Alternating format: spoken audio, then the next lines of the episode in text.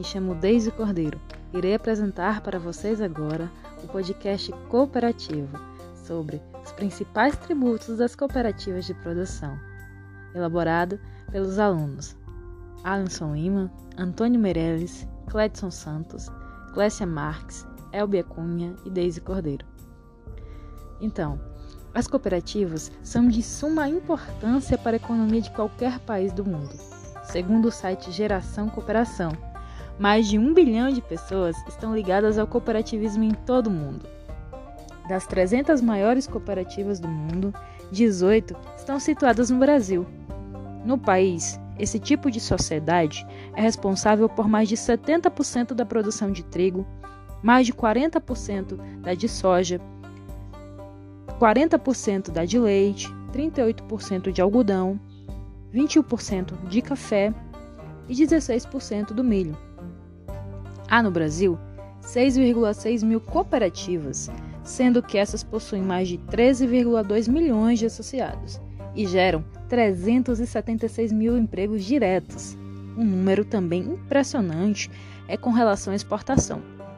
Também impressiona o fato que 48% de toda a produção agrícola brasileira passa de alguma maneira por uma cooperativa agropecuária.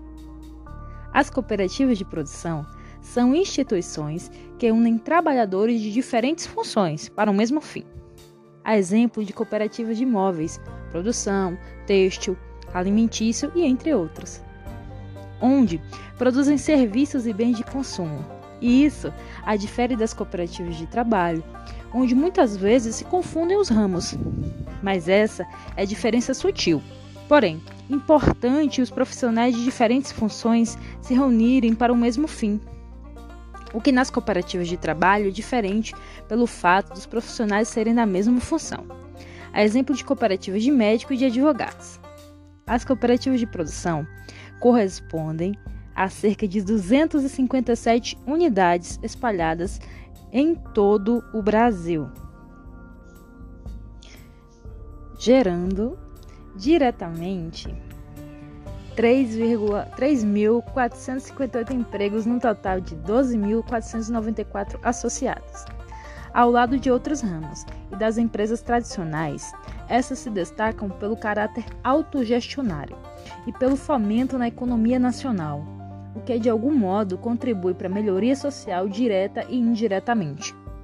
De acordo com a OCB, estas cooperativas, além de transformarem trabalhadores em empreendedores, unem o capital, posse dos bens de produção, a mão de obra.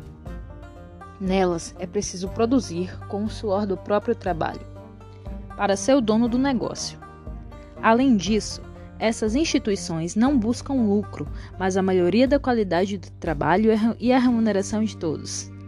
Normalmente, esse tipo de cooperativa costuma ser constituída quando um assalariado quer deixar esta condição e constituir seu próprio negócio, ou uma empresa entra em falência.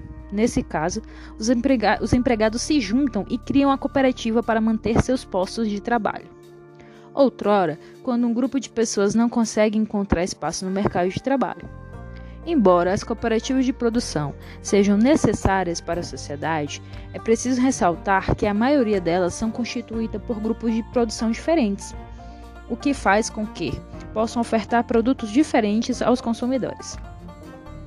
Essa variabilidade de produtos, em maior parte, passam por processamento industrial durante o preparo quando não são comprados de outros fornecedores, o que faz com que gerem tributos em cima de suas operações. Os tributos obrigatórios uh, das cooperativas de produção são COFINS, sobre o faturamento com alíquota de 3% sobre receita mensal, cumulativo, o PIS, sobre o faturamento com alíquota de 0,65% sobre receita, receita mensal, cumulativo, ICMS de 12 ou 18%, dependendo do objeto da cooperativa. cooperativa. IRPJ sobre atos não cooperativos de 15% sobre as sobras apuradas no período mais adicional de 10% para parcela excedente ao valor de 20 mil mensal. O CSLL dos atos não cooperativos de 9% sobre as sobras apuradas no período INSS de 20%, 20 sobre o valor das remunerações dos direitos e conselheiros dos diretores e conselheiros fiscais. Quando tem funcionários, deve ser cobrado o INSS sobre folha de pagamento de funcionário, 20%, mais 1%, 2% ou 3%,